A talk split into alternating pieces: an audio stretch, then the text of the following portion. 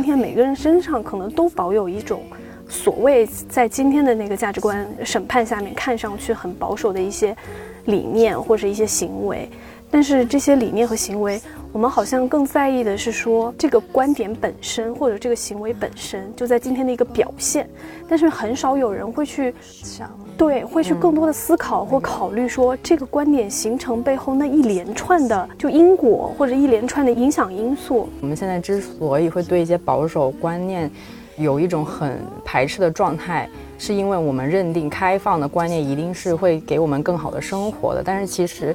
有的时候哈，就是那些开放的观念或者是开放的生活方式，其实不一定会给我们一个更好的生活。印象很深的是他说的那句话，就是说，如果你在一个时代里面，你不是顺着时代的，你是一个不合时宜的人，你不是顺着时代的潮流去发展的时候，你要坚持一些东西的时候，你可能就需要去承受一种痛苦，就是一种很大的痛苦。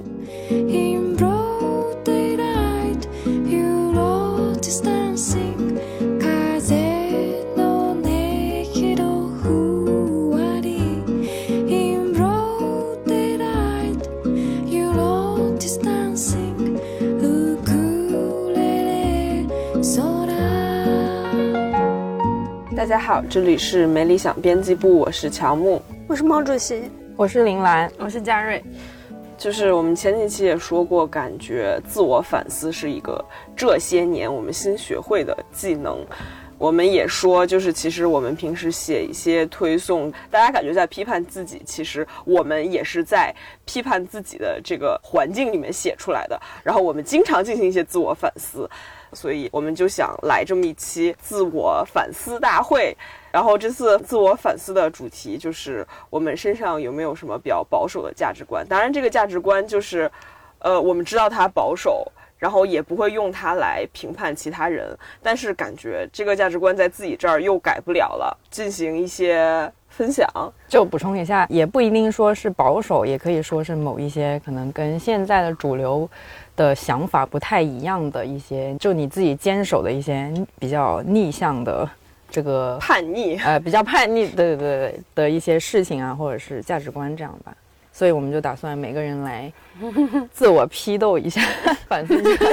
有请 第一位社会 不自称社会毒瘤呃，不封建 封建毒瘤啊，对，有请第一位自称封建毒瘤的。嘉瑞就是我，大概两周之前吧，在家突然跟我一个高中同学聊天，我跟他关系特别好。然后前两天他突然跟我说她怀孕了，就是今年年初办了婚礼，然后怀孕，然后就准备宝宝可能下几个月就要出生。哎，不对，应该是十月末就要出生了。然后他就。好羡慕相夫教子，然后呢，跟爱的人去了别的国家，然后他还那么，他就是那种比较自强的女生，就是学韩语啊，然后在那边找工作啊什么什么，然后我就啊，我也想要这种人生，就是跟一个人去另外一个地方，然后开始一个新的生活，对我来说就特别有吸引力。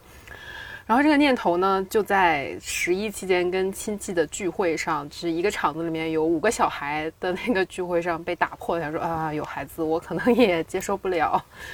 但是还是会有。我觉得我的那个执念就是有一个稳定的家庭生活，可能是。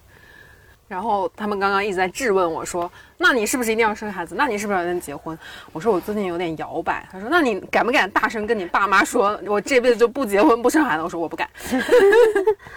对，所以你的保守价值观不是想要一个稳定的家庭生活，你保守的价值观是我要听我父母的，就是我不敢违逆、违背我父母的价值观。但是就很奇怪，就是我爸妈他们也不是那种很厉害的那种，就不是那种啊。的那种 吓我一跳，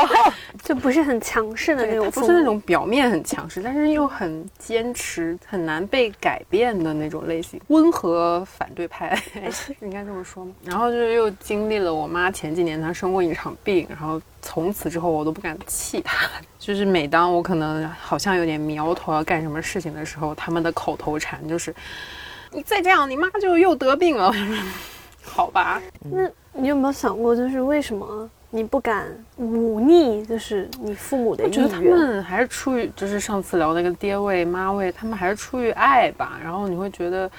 就是他们还是出于爱和善意，然后我没有办法说抵抗那个东西，那个我是我不行的。那你还是一个很善良的人，但那你会去尝试跟他们说解释你的，呃，某种选择或者某种生活方式，希望他们能够理解吗？解释过。哎，我小的时候会采取比较激烈的方法，就是，比如高中的时候，想学文，他们当然觉得学理科比较有发展之类的，然后我就拼命的想学文，然后就是吵架，然后在家跟我爸掐起来，也不是没有没有动手啊，就是形容他那个东北人激烈家里的情况。吵架都是要 没有没有 动刀的，没有，就是我的那个终极方法，就是我狂哭，然后就会得到解决，就是好，那你去学文吧。然后比如大学报学校报专业的时候，好，那你去那个学校吧。他们虽然就是允许我做了这个事情，但是现在隔了十年，我妈都跟我讲说，哎，你当初就不应该去那个学校，什么什么，就是。啊，你当初就不应该怎么，你当初就不应该学文。我们家好像一直是这种表面的和谐，就是大家好像表面上同意了一个事情，然后其实并没有，就双方都没有说服，只不过是因为不得不做了一个决定或者什么就过去了。天呐，我觉得翻旧账这的确是蛮痛苦的，就是吵架吵一架都没结束，然后它会持续十年，这事就是好十年，十年之后说，哎呀，佳瑞，你当时就是不应该去那个学校。但的确，我看很多人就说，其实跟家庭那种爽文似的，就是你一摔门走了，嗯或者就是那种很决绝的割裂，其实就是完全是在电视剧和那种爽文论坛体里面才会出现的事儿。大部分人跟家里的这种争执，其实都是两败俱伤吧。就如果你真的想争出一个什么东西来的话，所以很多人只能选择嘉瑞这样，就就就是维持一下表表面的和谐。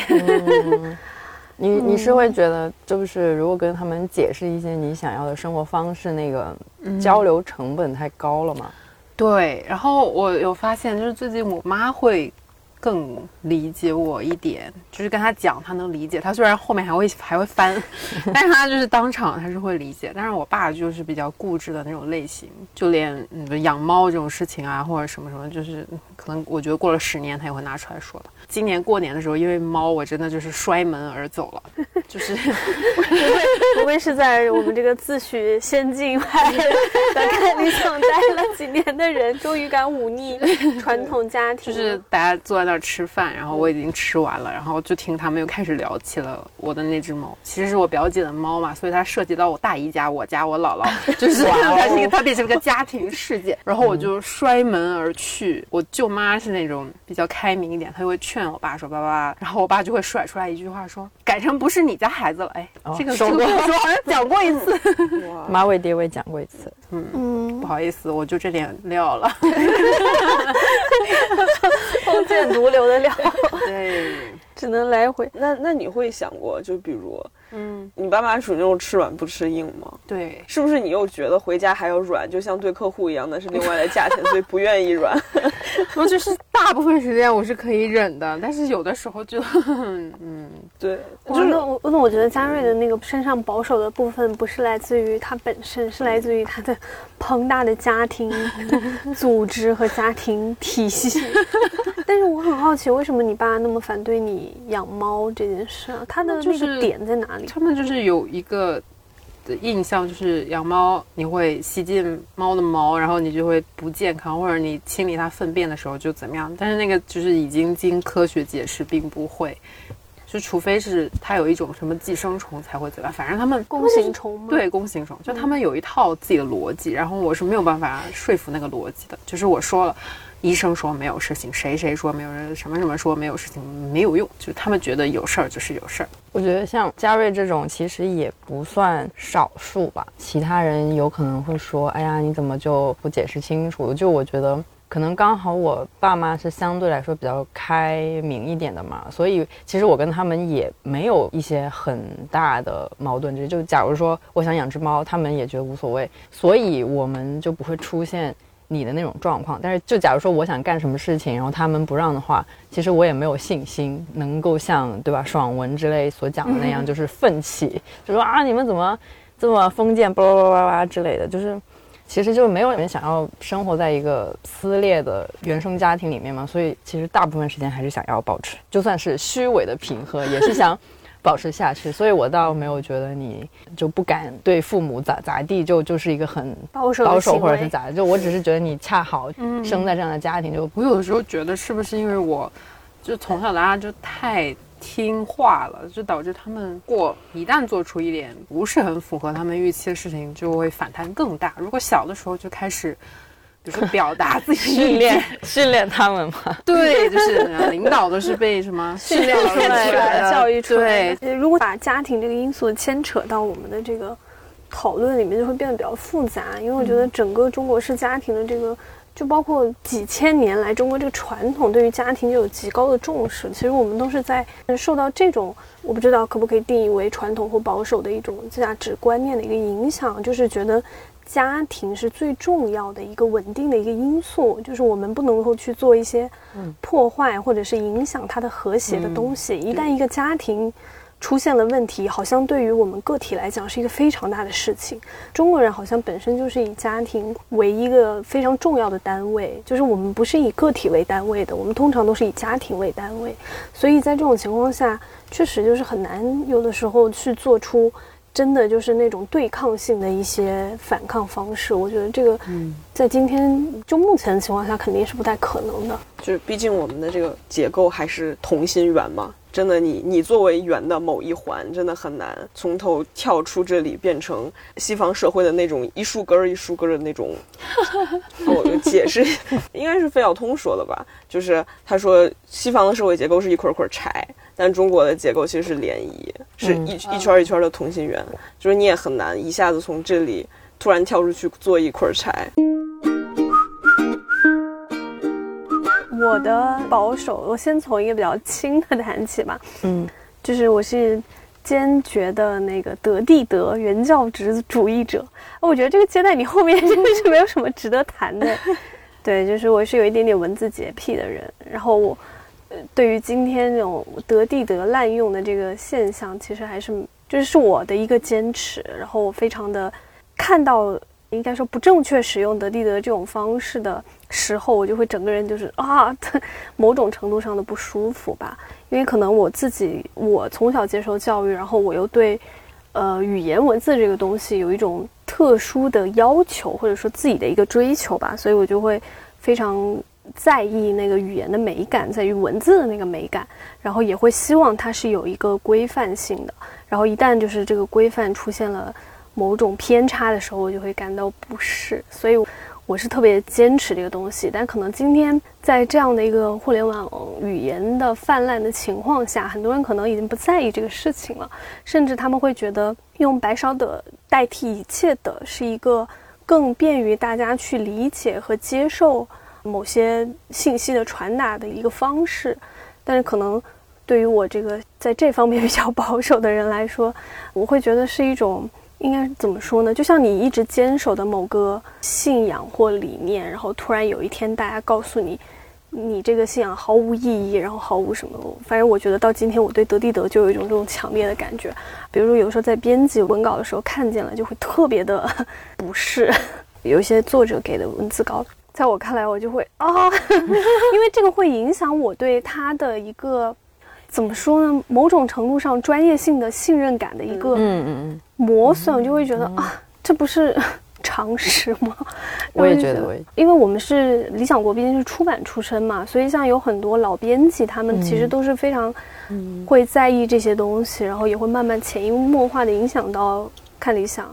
我们编辑部本身做的应该还行，但是。反正我自己的感觉是，更年轻一点的编辑，他可能慢慢的都会用白勺德去代替所有的德地德。嗯，对，这个可能这是我自己对自己的一个要求和坚持吧。但是因为我曾经做过一小段时间的那个电视媒介的编辑，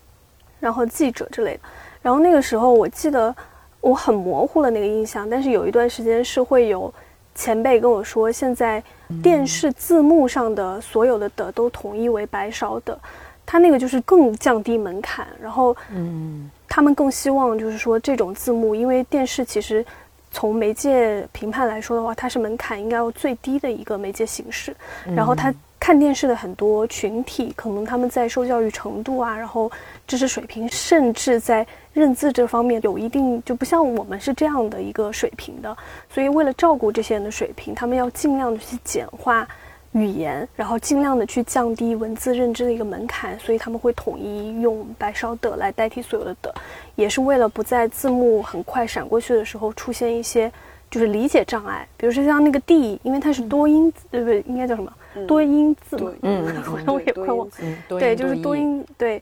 这种情况下，有的时候它出现在一小段文字里，可能会引起一定的就是歧义。嗯，他们反正。曾经有前辈这样说过，但我不知道现在的媒介标准和字幕标准到底是啥了。嗯，我现在字幕标准是还是分开的。对，但是我看一些大的综艺节目，的确是他还是用全都用那个白烧，所以我就有一度以为，哎，难道？就我觉得，那你你就上电视了，不可能错吧？所以我一度以为是我错了啊！我是后来听了你这个，我才知道原来是有原因的。他们想要降低这个阅读门槛。其实像现在新媒体文章这个环境下，我觉得得地得已经算是很基本的一个了。就其实还有很多的语言方法都已经被就是有点被消除了。就比如说，一般来说很少有那种超大段的文字，就是因为。新媒体就那个阅读环境，你还是想要把它切开一下嘛？那其实读书或者是一些比较正常的文字，它是不需要切开。还有一些，就比如说句子里面，其实你一个正常的句子是应该得有那个主语，还有主谓宾啊，对对对对对对对。然后其实现在有很多写作的时候都舍弃了，就是会出现很多各种各样的语，我们曾经认为是语病的一些表达方式，但是。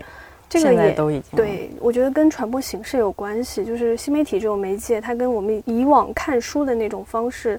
阅读方式完全不一样了。首先，它是竖屏往下滑，然后跟你这样去翻书，其实就出现了不同。所以，比如说我们新媒体里面有很多不成文的一些小的潜规则和规矩，就是你可以发现，越大的新媒体号，它越愿意去就是解单个的句子，就它是一句就是一行，一句就是一行。也是为了降低那个阅读的门槛，因为一大段经常会给人造成一种阅读压力等等，嗯所以嗯嗯对，所以这个变化，为什么我对就是我们今天要谈的这个话题，就是保守主义或者是我们自己身上的一些保守东西，有一个感慨，就是有的时候你很难。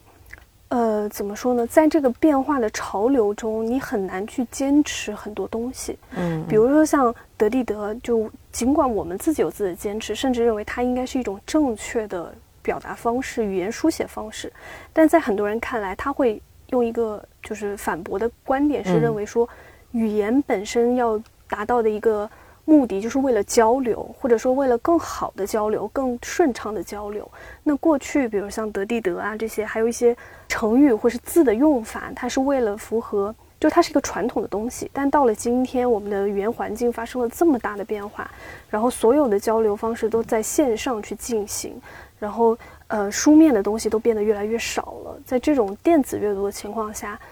那语言是不是也应该发生相应的变化？这个我就觉得我自己很感慨，反正就觉得我到底我坚持的那些东西还有没有意义？因为我觉得人真的就有的时候，尤其是当我们活在我们的生命活在了一个大的转变期的时候，其实你就会发现自己会要需要经历很多的痛苦，就像之前我写那个就给给哪一夫写。写文稿文案的时候就很痛苦，一直在翻一些之前的那个一些关于 M 系列的一些稿件啊之类的，然后正好看到应该是许知远，他当时很早的时候他发表的在十三幺刚刚出来推出的时候，那时候不是大家都在说他是一个唱挽歌的人嘛，然后他自己觉得挽歌很美嘛，印象很深的是他说的那句话，就是说如果。你在一个时代里面，你不是顺着时代的，你是一个不合时宜的人，你不是顺着时代的潮流去发展的时候，你要坚持一些东西的时候，你可能就需要去承受一种痛苦，就是一种很大的痛苦。我自己最近的一个感慨是，很少有个体或个人能够改变一个历史的趋势。如果你真的想要在一个时代去做一个历史的局外人，去做一个符合时代潮流的局外人。你就必须承受那种痛苦，但这种痛苦到底有没有意义，是你个人的一个承受而已，还是说你能够通过这种坚持去改变什么？我觉得又是因情况而论。我觉得我的文字洁癖完全都没有猫爷这么高了，我可能就要求三点：第一，你不要给我来错别字，就比如什么崩溃啊，那我看到真的会什么什么什么崩崩溃把崩溃给打成崩溃。然后还有一个是不要出现太多感叹号，就是 哎，我不知道，这可能可能真的是我的偏见吧，就是我感觉那种最后一定要出现一二三个感叹号的那种，就很像朋友圈，就是中老年在群里发的或者那种。朋友圈帖，嗯，然后就忽然感觉它可信度一下子降低，就哪感叹号越多，可信度越低。真的，真的，这是不知道，这可能是我的偏见。还有一个就是那种成语，你不要乱用，就是首当其冲这种，就很少，现在都很少有人用对，你知道吗？因为我上中学的时候在上面扣过太多分，我对 我对这个词印象太深。不太明白的词不要乱用它。就是如果你秉持这三点，你在网络上都很难活下去，因为，嗯嗯，就是不知道你们有没有看那种，有的时候微博上面看一些，比如情感类投稿啊，他们投稿的时候那个字都不能把它写对，然后就我我看那个投稿的时候感到痛苦，就是感觉他的语言表达都有点问题，然后我又会想，这是是大家现在语言表达差不多都这个水平吗？对，都是这样对。就是我的商务邮箱经常会收到没有主题，然后它的是从 QQ 邮箱发出来的，没有 diss QQ 邮箱的意思。但是呢，QQ 邮箱通常前面会带上它的 QQ 昵称哦，然后就会很可怕。对对对，那就那种 那种昵称给我发了一篇东西，然后呢就一句话，然后感觉就是就像平时微信里面说的话一样，就是完全也不是书面语，没有开头的问候，没有结尾，就是啥也没有。然后一句话发给我，然后我想说，现在就是大家发邮件的门槛也这么低了嘛？哦，对对对，就是这很可怕那种。我想起来了，之前嘉瑞跟我吐槽过好多次。刚才乔木说的那三点啊，就可能乔木你看来已经很基本了，但是我觉得那个对于今天我们的语言交流环境来说，它真的已经要求不算太低了。尤其是，就还是我很感慨一点，比如说像第三点哦，就说有一些成语的使用，其实它原本根本不是那个意思，但是大家都这么用，但你就会发现，当大家都这么用的时候。反倒改变了整个语言系统。就是我记得以前有几个词，就是经常大家会念错它，就它的发音会读错。我印象很深的是那个呆板和矮板，其实它正确的读法应该是矮板，就是一个那个呆住的那个呆，呆立的那个呆，呆若木鸡的呆。然后那个呆板，正常来讲它应该念的是矮板，但是就因为后来太多人把它读成了呆板，然后。就变成了好像我忘了是某一年新华字典还是什么去改了它，就是把它认就是把呆板作为常规读法了，而不是矮板。所以你知道吗？就有的时候我我真的是最感慨就是，哎呀，到底自己坚持的这些 所谓保守，到底有没有还有没有价值，或者还有没有意义？我们今天去坚持它的目的是什么？对，其实这种字音，就是如果做过字音题的话，会发现其实很多它该读的读音跟我们平时读的读音都不一样嘛。但是我们去学它的意义是什么？就是尽管我们知道它是对的，但是现在大家都读不对，还是就是救活大波人比较重要嘛？还是我们知道的这些正确读法其实就是回字的四种写法？就也不是很确定这件事情。嗯，你觉得可能大部分人还是会觉得，就是跟随主流嘛。但是一般来说。可能对于我们而言，文字还是比较就生活中比较重要的一部分，阅读也是。就我们还是会比较在意它的原来的样子。道长吃饭的时候不是说，呃，我记得应该是就同事问他要怎么反驳那些说得地德不重要的人，然后道长说，如果你不正确用得地德的话，会影响句子的意思。嗯，那我觉得其实这也挺有道理的。嗯。嗯，就可能还是对于大部分人来说，那个影响不是特别大。但是如果你真的是很认真的读的话，还是会有细微的差别的。但这个就很难，还是就只有小部分人会在坚持。我相对于很多人来说，在这种。填写问题上面是一个都 OK 的人，直到有一天我发现我最保守的口味是什么？我不能接受百事可乐，甚至看到那个 Blackpink 给百事做的广告，都会觉得哇，好好的姑娘为什么要去代言一个洁厕灵？就是哎呀，真的保守口味这件事，因为口味它真的很诚实，嗯，就是你这个人多开放，然后你口味保守，你很难去改变自己的口味。这两天正好逛豆瓣的时候，然后看到了一个话题。叫上一辈的困境，然后这个话题里面有一个高赞的回答，然后写了一篇文章叫《匮乏感》，写的特别好，就是他的那个文字特别的冷静，但是讲的东西特别的触动人。他其实是讲的说，他父母在吃东西，在吃某些东西上面。坚决不浪费的一种一种行为，它其实讲的是一种行为。就在今天这个环境下，他们依然无法就是不去浪费一点点的油脂和剩饭。嗯。然后它里面描述，就说他父亲讲他父亲每当要炖那个做那个肉汤，比如排骨汤或鸡汤这种东西，他父亲要做的一件事情，去把上面的那个油脂就是舀出来，然后自己喝掉。嗯。就一点都不能浪费。然后他们家如果做红烧肉的话。就是第二天一定会放一种什么果，忘了叫什么豆腐果还是什么，因为那个要的就是因为那个豆腐果是中空的，它能够吸那个油脂，然后他们第二天会就着这个再吃一顿。但这种生活方式，其实，在今天的我们看来，一定是一种很有点没必要，而且也不健康。对，但是，然后他每次。去希望说服他的父亲，去就是说，你不要再喝那么高脂肪的东西了，不要再去吃那些油脂了，然后剩菜剩饭剩汤你就倒掉吧。然后每次这么做的时候，他父亲就会有一个条件反射式的一个反应，就说，你这样浪费是会被什么，什么被别人笑、被别人骂的哟。然后呢，他就说。其实这个是因为他父亲就是一个极度慎独的人，然后呢，他身上的那种天然的道德感和他就是他不能浪费的这个道德感，已经就是进入骨髓的那种心态。就他父母的那一辈，就包括我，我觉得我父母那一辈吧，可能年纪再大一点，他们都是经历过那个极度匮乏年代的，甚至经历过自然灾害，然后粮食匮乏的那个年代，所以他们对于食物，对于这种浪费行为有这种极高的敏感性。然后呢，他们会为自己，就是他父亲那个回答很有意思，在他的描述中，他就说他父亲会为自己建立起一座虚拟的我们所谓的环形监狱。嗯，他永远都觉得他在做这些行为的时候，他这种浪费行为是会被别人看到的，这是一种犯罪，这是一种不好的事情。这其实，在今天我们看来，无论从健康的角度，还是所谓的今天我们的一个道德标准的角度，都不可能会觉得，就是去吸收那种饭里的油脂是一件好的事情，会是一种。应当的行为嘛，但在他父亲那一辈，你很难去改变这个现象。对他们来讲，真的就是一种，它是一个道德标准了。它已经不是一个所谓什么口味，我喜不喜欢吃或想不想吃。就他们这些人是被这种所谓的匮乏年代就是折磨过，折磨出甚至有一点点病态式的一种行为的一个反射。然后就反正那个里面，我觉得最令人难过的是他，就是他父亲后来得了直肠癌。当然，你们不能说他有直接关系，但他就一直认为，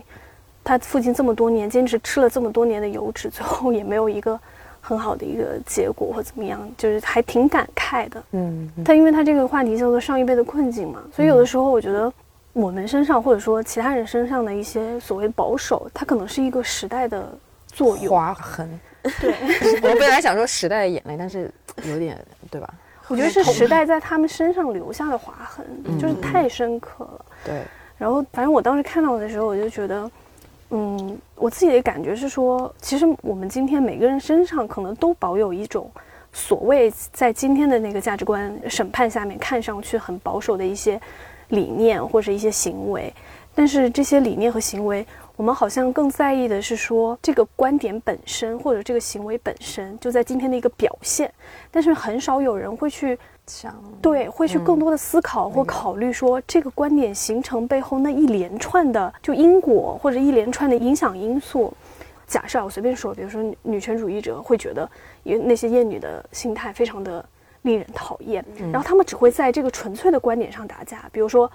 女性该不该生孩子？可能生的一方和不生的一方就在这观点本身上在那打架，但是没有人去思考一个个体他能够形成今天这样一个价值观，他背后可能经历过什么？一个人的成长过程中可能经历过什么？嗯，所以就是我今天在想这个话题，就是我自己身上还有什么保守的东西，就想到一个我自己是不能接受离婚这件事的，就是离过婚这个事情对我来说是一个很恐怖的，或者说在我的潜意识里是一个错误的事情。这个如果今天，比如说我把这个观点说出来，然后告诉给可能或者在互联网上，或者在现在我我跟大家讨论的话，肯定很多人会觉得哇，你这个观点好过时啊！就是离过婚又怎么样呢？就是这算什么呢？但是没有人会在意说为什么我会有一个这样的想法，为什么对我来讲，就是离婚是一件很恐怖的事情，因为这个是跟我的就家庭环境和跟我的成长环境是有关的。尽管今天我们接受了很多先进的理念或观念和教育，但是对我来讲的话，离婚这个事情在我的潜意识中它是错误的，嗯，就是它是因为犯了某一种错误才会导致了这个结果。从我的成长来说的话，是因为我父母他们就是一直这么来教育我的，他们两个人，我自己判断是可能因为我很幼年的时候，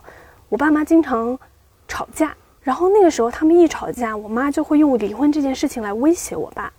然后在这个过程中，我那么小，我没有办法理解，就是这之间到底是威胁还是什么什么。哦。但是我会觉得离婚这个结果是可怕的，它是一个家庭分裂的一个一个因，就是一个怎么说拟因吧。我会觉得它对我来讲是一件很恐怖的事情，因为我是一个长期都觉得自己应该是走在一个正确的道路上的人。所以我很怕我的生命中出现一些错误的结果，也是这样的一个因素会让我对离婚这件事情就产生一种恐惧感。但是你看，我们今天为什么那么排斥一些保守的观点？更多的时候只是在袭击那个观点本身。嗯，我们其实并不会去更多的再去想这个观点背后形成到底有什么样的因果了。其实想说的就是很多所谓我们今天保守的观念或观点嘛，我感觉都是有时代烙印的。你很难抛开所有的东西，单纯的去谈，比如说某一种观点，它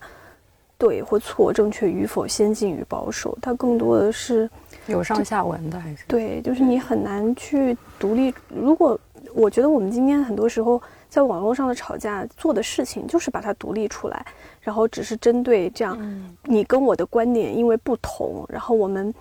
有激烈的对抗，但实际上根本没有人关心，就是一个人对背后到底是为什么形成了这样的一些东西。你刚才说婚恋的这个事情，我就想起小李老师在有一期饭店里面，他讲的是小津安二郎的电影，他就是说，就有一个很大的主题，就是他每部电影都很喜欢很喜欢讲嫁女儿的这个事儿，然后呢，也有一些情节就是什么。父母辈给你安排对象，然后你嫁出去就这种嘛。然后大概小雨老师就是说，父母安排你的婚恋这种东西，在现代来说肯定是一个很保守的观念嘛。但是他并不觉得这是一个坏事儿。就如果我没记错的话，他给出的依据就是说，其实现在你所谓我们倡导的自由恋爱，并没有让我们这些。年轻人的这个恋爱状况也好，还是感情生活好到哪儿去，就很可能是形成了一种，就大家也是喜欢搞那种很速朽的恋爱。就我们现在之所以会对一些保守观念有一种很排斥的状态，是因为我们认定开放的观念一定是会给我们更好的生活的。但是其实有的时候哈，就是那些开放的观念或者是开放的生活方式，其实不一定会给我们一个更好的生活。我不是我之前也说嘛，就是我还是潜意识里有点希望，就我的伴侣是一个比我厉害一点的人。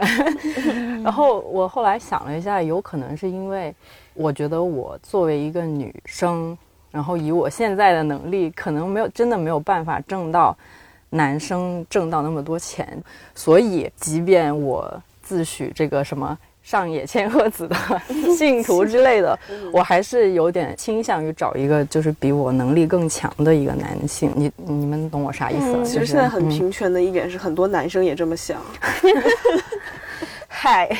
嗨，你这个价值观背后，还是我们刚才说的，它其实是基于目前一个嗯，目前这个时代下的一个社会情况。嗯，就是你不可否认的是。现在的这个社会情况下，他依然是一个男性在性别结构中占有优势的一方。他可能在职业发展上，在这个说白点就是赚钱能力或养家能力上，他就是天然的要比女性更具有优势。所以我觉得这个是一个，哎呀，怎么说呢？很潜意识里面你就会这么去认为的一个事情，所以才会有这样所谓的保守观念的一个产生吧。嗯，现在就希望。逐步打破我的这种思维吧，争取自己做一个独立的独立女性，独立的富婆。我觉得应试教育某种程度上还是好的，好吧？其实我只是觉得应试教育下的那个集体主义，我还是有点喜欢的，因为我们猫主席不是这个很不太喜想不太没没有没有没有，我的意思是说他是比较警惕这种 集体主义集体主义的一个人嘛。然后我，那你完了，你手下的两个人都很集体主义，你你很集体主义吗？我很啊，你你怎么集体主义了？嗯你会服从集体的意志吗？我现在还不够服从集体的意志吗？我觉得你是服从客户的意志，你没有服从集体的意志。嗯，所以先定义一下集体主义吧，对因为我们都是写论文的时候会写，就是集体的意志，大多数人集体主义对应个人主义嘛。我先讲我的那个想法吧，就是某种程度上的集体主义吧，就是在应试教育下催生了那种集体主义，我觉得还是 OK 的，因为我自己本人在我初中这个极其应试的初中嘛，然后正是因为应试，所以大家才会经常待在一起，然后经常待在一起呢，大家同学关系都玩得很好，因为我们住宿也是住在一起嘛，然后因为呃学习吧，我觉得相对来说还是一个比较单纯的事儿，不会牵扯到太多可怕的利益吧。就所以可能大家的目标还是比较单纯，就是哦，我提高一下我的成绩，所以大家还是玩的比较好的。然后我觉得在那个情况下的集体主义还是会给到一个那个小朋友一个归属感吧。因为后来也去别的地方上学，就去国外上学嘛，一般都是很个人主义，就很少有那种班级的概念，就是大家就是啊，就可能的确是有一个班，但是也不会咋样，因为大家找归属感还是去从爱好来找，就可能他们因为爱好去了一个社团，然后他们在那个社团有归属感。但是我的意思就是说，在中国应试制度下的那种集体主义呢，是就是把所有人。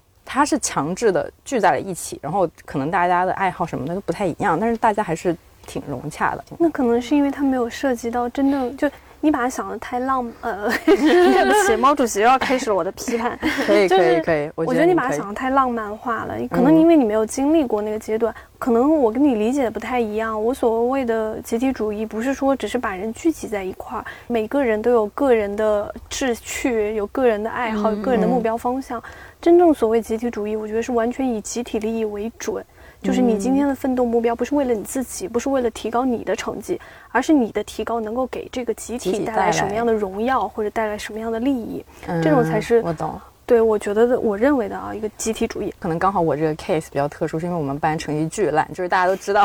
就是那个，就是我们都没有办法提到什么全年级第几名的班，所以可能恰恰是因为我们班的成绩不算特别好，所以就大家是一个比较 peace 的状态，就是好学生就说，哎，你努力，然后那些成绩一般的，就是哦自己搞自己那的，就是不算集体主义。嗯你这种可能就是喜欢的是那种形式，嗯就是所谓的人类群居形式，就是我们只是群居在一块。没有，我本来是想说，就是刘玉老师不是说过他读那个 M 系列的资本主义的未来，嗯然后他看到一个观点，就是说民民粹主义，民民族主义还是民粹？民呃差不多差不多吧。对就是他说义认同是友好的前提，友好是很多社会政策的前提，所以他大概意思就是说，就不应该对于民族主义抱有一个太隔阂的心态。然后我就看到那个，我就想，哎，是不是差不多呢？然后，但是你刚才又说我这是群居，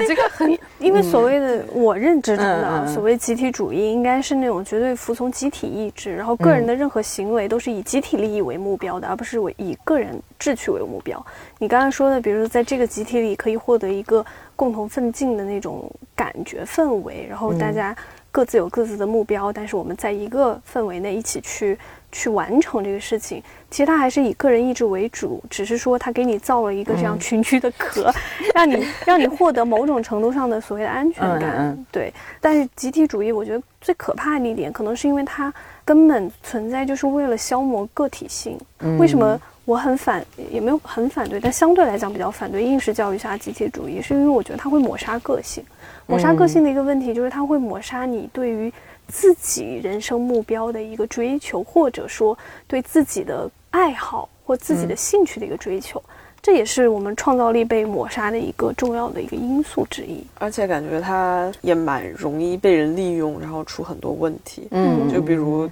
咱们上学的老师很喜欢说拖后腿嗯这件事情，其实就是大家很自然的以集体利益为重嘛，嗯然后其中就比较容易被人利用，就也也是就其实，比如这个集体，它大部分人的意愿就变成了一种强迫，然后其实那种校园霸凌也都是会出现在这种里面，嗯，所以的确对是，，因为就是这种极端的以集体利益为重的时候，它就可能形成一种潜在的对个体的暴力，就是大家会为了让你服从，然后利用一些暴力的手段、暴力的行为去强迫你去接受。所以我自己还是蛮警惕所谓集体主义的。嗯，但是我能理解你说的那种渴望，渴望一个友好的对对群居对氛围。对，因为为什么？就是我、我今天在想这个题的时候，想到了一个点，就是说我们为什么今天想去区分所谓的保守或者是先进或者进步的一些概念，嗯或者说今天在我们这样的一个互联网舆论场域里面，大家在做的事情都是去找认同感，这个事情很奇怪。就是今天我们有时候很羞于说出我们的一些保守观念，是我们害怕它跟主流舆论或者跟一些其他人所谓那种先进代表、进步代表的人，他有不同。就是今天我们好像格外渴望一种观点上的认同，然后我就想说，为什么我们这么害怕跟所谓的主流观点，或者说这种先进保守的观点产生不同的就隔阂吧，或者是差别？这个就是刚才蓝妹说的，可能是因为一一方面就是在所谓历史潮流中，你可能会很痛苦，因为历史的大潮会把你淹过去，然后呢，你要做那个抵抗历史大潮的人，真的其实有的时候会是很痛苦的。还有一点就是个体的不安全感，我们需要找到那个一个群体，找到一个归属，我要去确认我的存在和别人是能够形成某种共振的，我才能确认我自己在这个社会中的一个存在和价值。不然的话，我感觉，由于今天的这种绝对信息化的一个社会情况下，就是我们过去一直提的这种所谓的原子化，就大家都被互联网科技和意识形态割裂的，就是四分五裂、七零八落的一个情况下，个体其实是会感到一种不安全的，就是我害怕，由于我过于独立而失去了依靠。但是人的生存，就我们人类从最开始就是一种群居动物，就是原始心态就是为了群居，因为是为了获得生存的安全感。但今天可能某种程度上，我们要去追求的这种生存的安全感，它变成了这种信息化下的，所以这个时候我们的信息化之间的交流，可能就变成了更需要在观点上、在生活方式上，然后在口 我们刚说的口味上，去寻找某种程度上的认同和共鸣吧，应该说。我只是觉得那种 team 好吧，就是说 他的 teamwork 吧，我放弃了。好的，就是那种 teamwork 的那股劲儿吧。有时候就他可以很单纯，就只是想要为了完成某一个目标，但是就是越单纯就越容易被别的人去利用嘛。所以这也是一个没有办法的地方，然后就会演变成各种各样的。我都不敢说了，我的天哪！你不要加主义，可能好一点。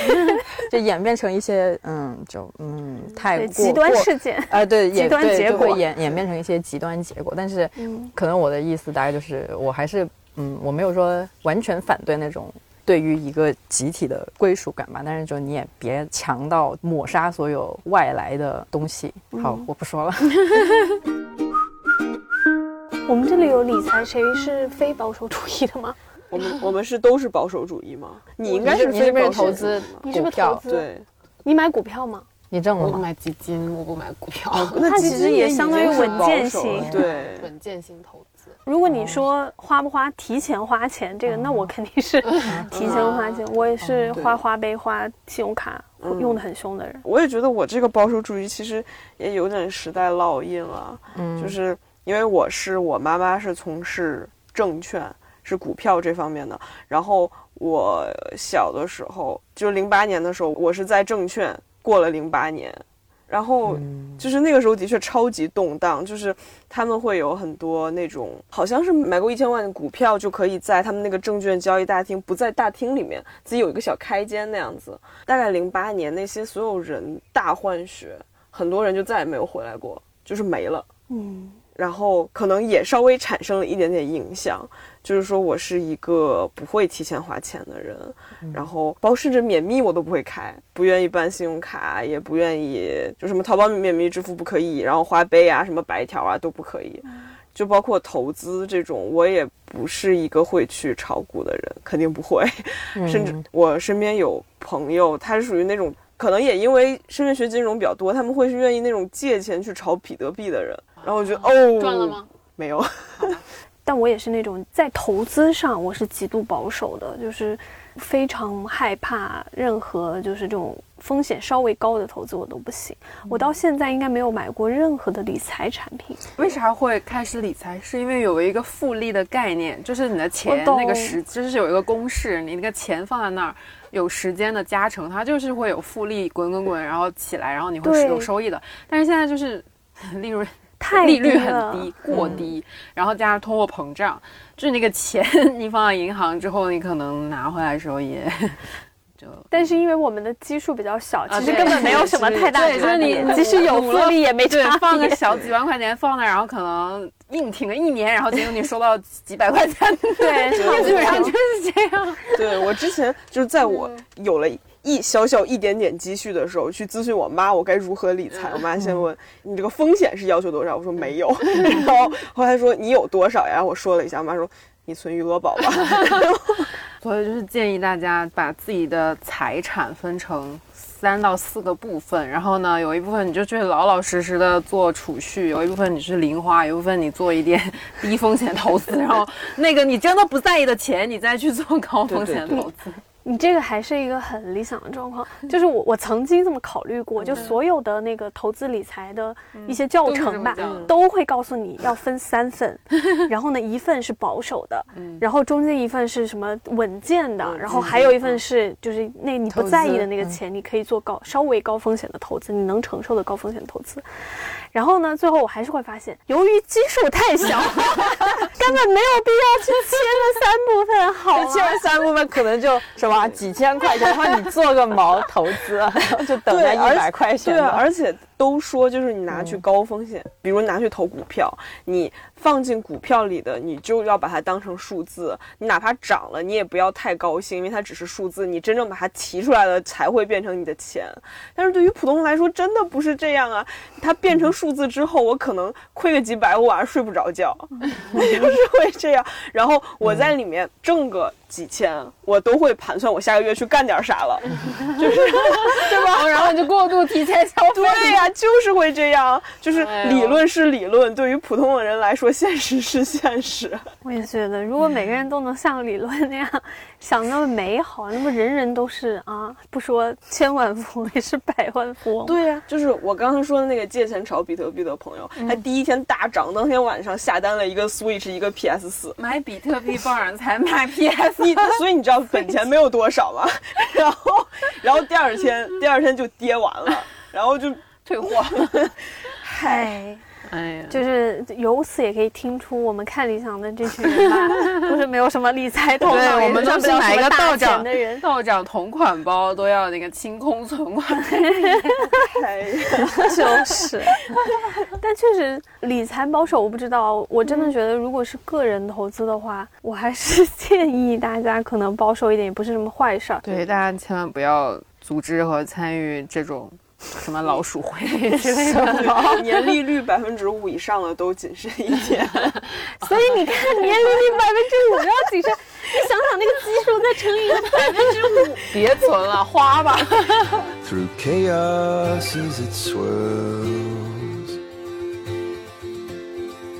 It's us against the world. Like a river to a raindrop, I lost a friend. My drunken as a Daniel in a lion's den. And tonight I know it all has to begin